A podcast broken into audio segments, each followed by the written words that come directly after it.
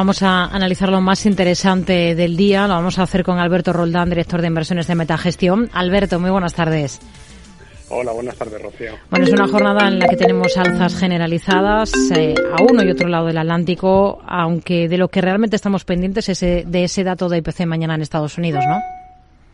Absolutamente. Eh, es la cita clave que tenemos en el muy corto plazo. Eh, el mercado espera una, una caída significativa de la inflación, aunque solamente sea por el efecto base, empezar ya a descontar un escenario para este primer tramo del año, dibujemos hasta el mes de junio aproximadamente, en el que de manera progresiva los niveles de inflación se van a atenuar y eso debería llevar, según la apuesta generalizada, que la Fed aflojar el ritmo de la subida de tipos de interés y eso es lo que al final están poniendo un poco en precio los mercados, no solamente la renta variable, que ha tenido un inicio de año explosivo, sino que también la deuda eh, está reflejando bueno pues esa situación menos tensa. Eh, venimos un mes de diciembre en el que la inversión de la curva de tipos se aceleró precisamente por miedos a que la inflación decepcionara, pero hemos cambiado rápidamente de discurso y ahora mismo la situación actual a un día apenas de que se publique ese dato, hmm. es de que la inflación va a ser un dato bueno, incluso se va a mejorar y que la FED en la próxima subida, perdón, la próxima reunión va a ejercer una subida todavía menor de lo que había sido el ritmo reciente del año pasado. ¿El, arranque de año que están teniendo las bolsas europeas eh, le está sorprendiendo? Sí, sí, muchísimo, no, no cabe duda.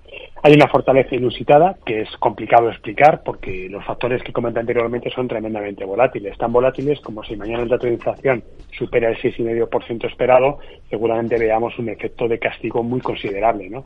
Em, a mí no me gustan estos movimientos tan agresivos, tan poco fundamentados, eh, ya lo conocen los oyentes, pero inevitablemente cuando el mercado tira con fuerza no hay otra, eh, otra reacción posible más que dejar que corra. ¿no? no se puede argumentar que la subida es excesiva, que quizá el riesgo es demasiado, cuando realmente hay un apetito comprador que tampoco se puede achacar exclusivamente a un cierre de posiciones cortas. ¿no? Es una eh, entrada de liquidez inesperada en el mercado y que bueno pues está eh, acaparando toda la atención y, desde luego, sobreactuando. Está muy por encima de lo esperable. Y el FTC de Londres, por ejemplo, que ya fue el mejor de Europa en el último ejercicio, hoy mismo ha tocado un máximo de los últimos cuatro años, gracias sobre todo a ese peso que tienen las acciones mineras allí en el selectivo y pese a movimientos llamativos en la City, como esa caída importante que vemos en Direct Line por la cancelación de su dividendo final para, para 2022. ¿Tienen algo en cartera ahora mismo de bolsa británica? Pues tenemos una posición eh, pequeña, digamos, si son compañías puramente cotizadas, es un 14% de peso lo que tenemos en el Fondo Internacional, pero con exposición directa a la economía británica no llega ni al 3%, es decir, no es un mercado en el que nosotros estemos apostando en nuestro Fondo Internacional. Eh, sí, evidentemente el tirón ha sido eh, importante desde el año 2020 y a pesar de que es una economía que ha tenido una crisis de deuda en el tercer trimestre del año pasado, recordemos, con una libra muy castigada, con eventos políticos y escándalos eh, que no han tenido parangón en Europa, a pesar de todo, eh, la renta variable ha sido capaz de sobreponerse a todos estos efectos negativos y desde el año 2000 pues el, rebote ha sido espectacular, tan espectacular que está pues apenas 100 puntos de su máximo histórico, pero si lo, medimos con dividendos, lo que vemos es que no ha hecho más que marcar máximo histórico tras máximo histórico, es decir, que el índice compuesto con los dividendos eh, está disparado hacia hacia niveles, pues eso, que, que, realmente nos, nos ponen en perspectiva hmm. un mercado que, que lo irracional y lo real, pues a veces se, se, disocian de una manera tan espectacular como estamos viendo en este comportamiento. Si miramos a, valores, a compañías, hoy estamos pendientes sobre todo de Louis Vuitton, después de la decisión de Bernard Arnault de nombrar a una de sus hijas, a Delphine, como consejera delegada de Christian Dior, Christian Dior que es uno de los buques insignia de, de la compañía, del grupo de lujo. Eh, ¿Cómo tenemos que interpretar este, este movimiento? Porque quien es, ocupaba su puesto hasta, hasta este momento, Pietro Beccari, se convierte por su parte en el nuevo director ejecutivo de Louis Vuitton. Bueno, aquí hay dos, dos consideraciones, ¿no? Una, pensar que es una compañía que abusa del nepotismo, o bien pensar que está suficientemente bien preparada como para ocupar ese cargo, ¿no? Eh, no, tenemos una visión de la empresa tan clara como para dar una aseveración hacia un lado u otro.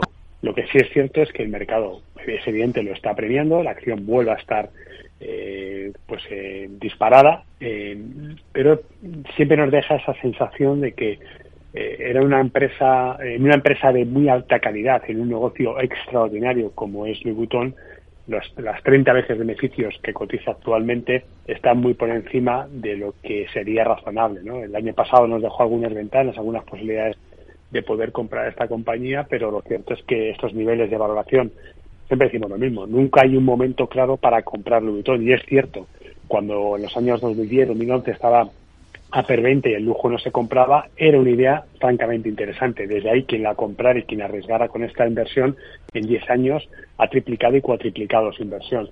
¿Es factible pensar lo mismo en los próximos 10 años? Es una iconita eh, grande, pero con tipos de interés subiendo y a una Monper de 30 40 veces, parece complicado, parece muy complicado, la verdad. Está por encima la compañía de 772 euros la acción. Hablábamos hace un instante de, Reino Unido. Eh, ¿Tenemos algún protagonista allí? Por ejemplo, Sainsbury, la cadena de supermercados británica. ¿Qué le parece esa mejora de expectativas de ganancias que ha dado para todo el año después de aumentar ventas un 5,9% en los últimos tres meses de 2022? Sí, un dato de ventas muy muy sorprendente, fuerte. Eh, tanto en las ventas comparables como en el desglose que ha facilitado se han visto crecimientos importantes. La compañía dice que ha sido muy beneficiada por el efecto del mundial. Eh, es posible y eso le ha llevado, que yo creo que es el efecto positivo que hay que recoger de estos datos, a elevar un 20% su previsión de beneficio antes de impuestos. ¿no? Y además habla que el, el flujo de caja que espera generar este año en el negocio retail va a estar en torno a las 600 millones de libras nosotros no nos parecen datos como para mirar en más en profundidad la compañía. De hecho, tenemos un comparable que sí que creemos que en valoración está mucho más atractiva, es una compañía más pequeña, una small cap, y que se está beneficiando de estas dinámicas favorables de mercado en términos de consumo, en un mercado, volviendo a lo que comentaba anteriormente, pues que está eh, caro, pero marcando máximos históricos.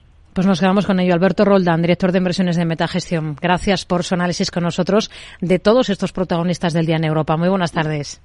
Hasta la próxima. Adiós.